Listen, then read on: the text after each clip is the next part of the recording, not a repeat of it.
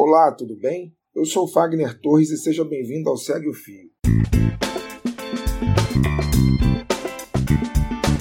Esse é um programa do Midcast, onde são materializadas em podcast as populares threads do Twitter, em episódios de até 8 minutos. Se você não sabe do que estou falando, thread é uma sequência de vários tweets abordando um tema específico, onde apenas 280 caracteres não seriam suficientes. Neste formato, sempre haverá uma pessoa narrando, Pode ser algum convidado, algum integrante do Midcast ou a própria pessoa criadora do fio. Vale lembrar que o conteúdo a ser reproduzido aqui possui autorização prévia do autor ou autora.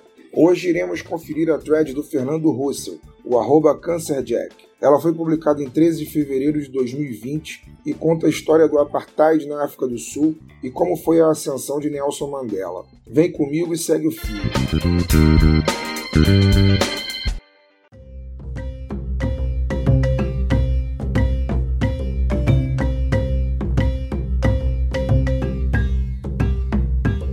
Em 1652, os holandeses estabeleceram a colônia do Cabo, e eles eram bem canalhas com esse negócio de companhia holandesa das Índias Orientais. Eles chegaram onde hoje é a África do Sul, invadiram o lugar e escravizaram a população. Tudo porque ali era um bom lugar para fazer uma escala no caminho para o Oriente, onde eles buscavam mercadorias para venderem na Europa.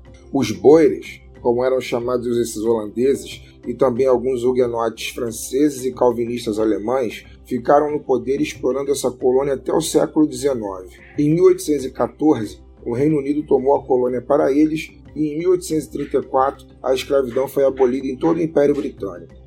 Isso não agradou muito os boeres. Então esses holandeses pegaram seus escravos e migraram para o norte, onde invadiram mais terras, mataram mais gente, negra, é claro, e adquiriram mais escravos, criando duas repúblicas, Orange e Transvaal. Percebam que os lugares onde eles se estabeleciam tinham donos, mas eram negros, e como vocês já devem imaginar, para os boeres, gente negra nem era gente. Entendam também que os britânicos bonzinhos que aboliram a escravidão não eram tão bonzinhos quanto o início dessa história nos faz acreditar. Na colônia do Cabo, os negros eram separados dos brancos. Para um negro sair de seu bairro e entrar em outro, onde os brancos moravam, eles precisavam ter um passe. Ah, se fosse andar de noite, também precisavam de passe, porque, como dizia Michael Moore, branco se caga de medo de negro. Para piorar as coisas, os holandeses, boeres, acharam diamante e ouro nas repúblicas do norte. Lógico que os britânicos cresceram o olho e começou uma guerra. Uma não, duas. Na primeira, apesar dos esforços britânicos, os boeres conseguiram permanecer independentes. Na Segunda Guerra dos Boeres, os ingleses venceram e anexaram as repúblicas do norte. Em 1910, os boeres e os britânicos chegaram em um acordo e criaram a União Sul-Africana. Nessa nova nação, negro não dava pitaco. Tudo bem que eles já estavam lá milênios antes dos europeus, que tinham idioma, cultura, mas nesse novo país, negro não tinha assento no parlamento. Os descendentes dos boeres, chamados agora de afrikaners, tinham um idioma próprio, partido próprio e cultura própria que podemos resumir em pau dos negros. Sim, a ideologia dos africanos era baseada em raça superior. Estão entendendo? Lembram o que é isso? A partir de 1910, os africanos entraram no poder e as políticas de segregação são ampliadas. Agora, os negros, que eram maioria, mais de 60% da população, só podiam ter terras em suas reservas, entre aspas, que eram menos de 10% do território. Tipo, se combinar direitinho, todo mundo sobrevive, né? Só que não. Os mestiços, então, nem tinham direito a ter propriedade. Mais de 90% do território era reservado aos brancos. Nessa, os indianos que viviam por ali, já que a Índia fora colônia britânica, também foram classificados como cidadãos de segunda classe e não podiam ter terras, nem votar, nem nada. Se vocês acham que essa galera que estava no poder era ruim, peraí que piora. Nos anos pós Segunda Guerra Mundial, mais especificamente em 1948, o Partido dos Afrikaners Partido Reunido Nacional elege o pastor da Igreja Reformada Neerlandesa, Daniel François Malan, como primeiro-ministro. O cara era um nazistão. Nessa época, é implantado institucionalmente o apartheid como política de Estado na África do Sul. Na prática, tornava mais rígida a política de segregação. A fim de melhor compreensão,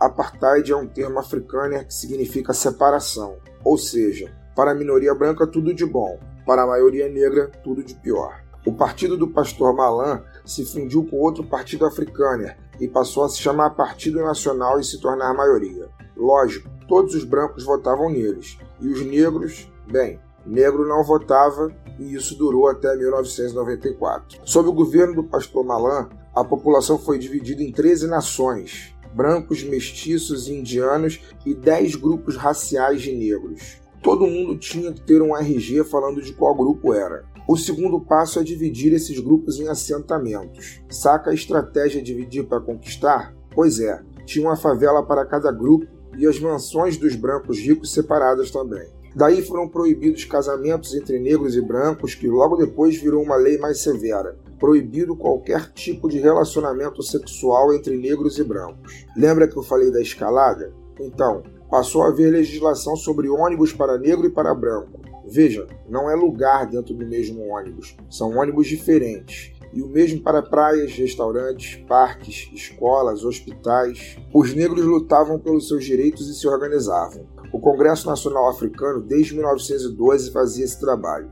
Advogados negros ajudavam o povo em questões judiciais e tentavam abrandar penas injustas e ampliar a liberdade civil. Eis que em 1960 um evento iria mudar o cenário sul-africano. Um protesto em Sharperville, bairro negro no subúrbio de Joanesburgo, seguiu pacificamente pedindo lei, o fim da lei do passe. Lembra dela? A polícia branca achou que caminhar reivindicando um direito básico era altamente perigoso. Por isso reprimiu a manifestação com metralhadoras. Repetindo, com malditas metralhadoras. O massacre de Chaperville acabou com 69 mortos e a radicalização do CNA. A partir dali, a luta negra tinha um braço armado, um conto o ICIS, ou a Lança da Nação. Ela era comandada por, entre outros, um advogado negro que até então era pacífico, chamado Nelson Mandela. Segundo Mandela, a política de não violência do Congresso Nacional Africano seguiu até onde foi possível. Quando as condições não mais permitiram esse caminho, a opção foi pegar em armas.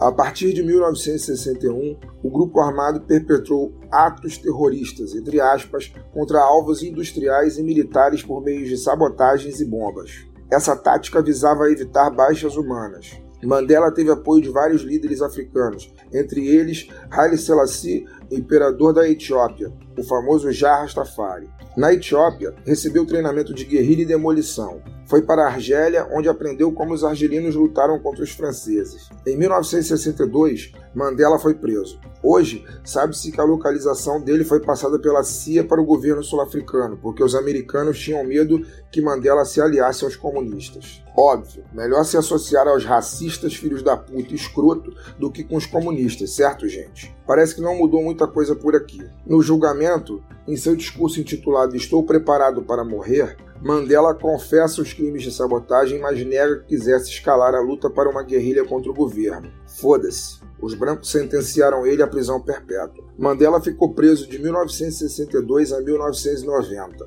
Durante esse tempo, a violência escalou, pessoas morreram, o Congresso Nacional Africano tornou-se ilegal, o mundo passou a olhar mais de perto para a situação do país, mas líderes ocidentais, entre eles Margaret Thatcher, primeira-ministra do Reino Unido e queridinha da direita conservadora, faziam vistas grossas ao regime de segregação racial. Em 1994, os negros puderam votar pela primeira vez e elegeram Nelson Mandela como presidente. Aquela era apenas a terceira eleição para indianos e mestiços. Já para brancos era a 27. Quando chegou ao poder, ao invés de revanche, Mandela optou pela integração.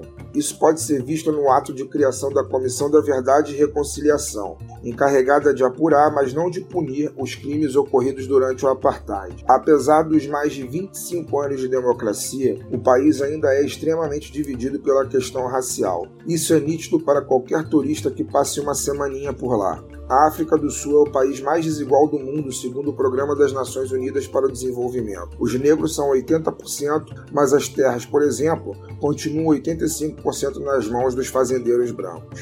Sobre isso, há referências na internet. Vai ter link na descrição do episódio. O Mandela tinha defeitos? Evidente. Todo mundo tem, sem exceções. Mas a biografia dele e a luta dele pelos direitos do povo negro são para pouquíssimos. Daí vem um bando de canalha maldito, sem o um mínimo de empatia, sem escrúpulos e com uma tara incrível pelo comunismo, como o MBL, falar que, ah, mas o Mandela era terrorista e ele e o Lula se merecem. Com o perdão do meu francês, vão a merda. O MBL sim devia ser proibido no Brasil. Esse tipo de gente tinha que ser execrada e não votada. No mais, bloque nos passadores de pano. Lembrando que o link para essa thread está na descrição desse episódio. Lá você poderá conferir todas as imagens utilizadas pelo Tucano na ilustração desse fio. E se você tem alguma sugestão de conteúdo para esse formato, é só marcar no Twitter o perfil do Midcast, o arroba podcastmid. Valeu e até a próxima!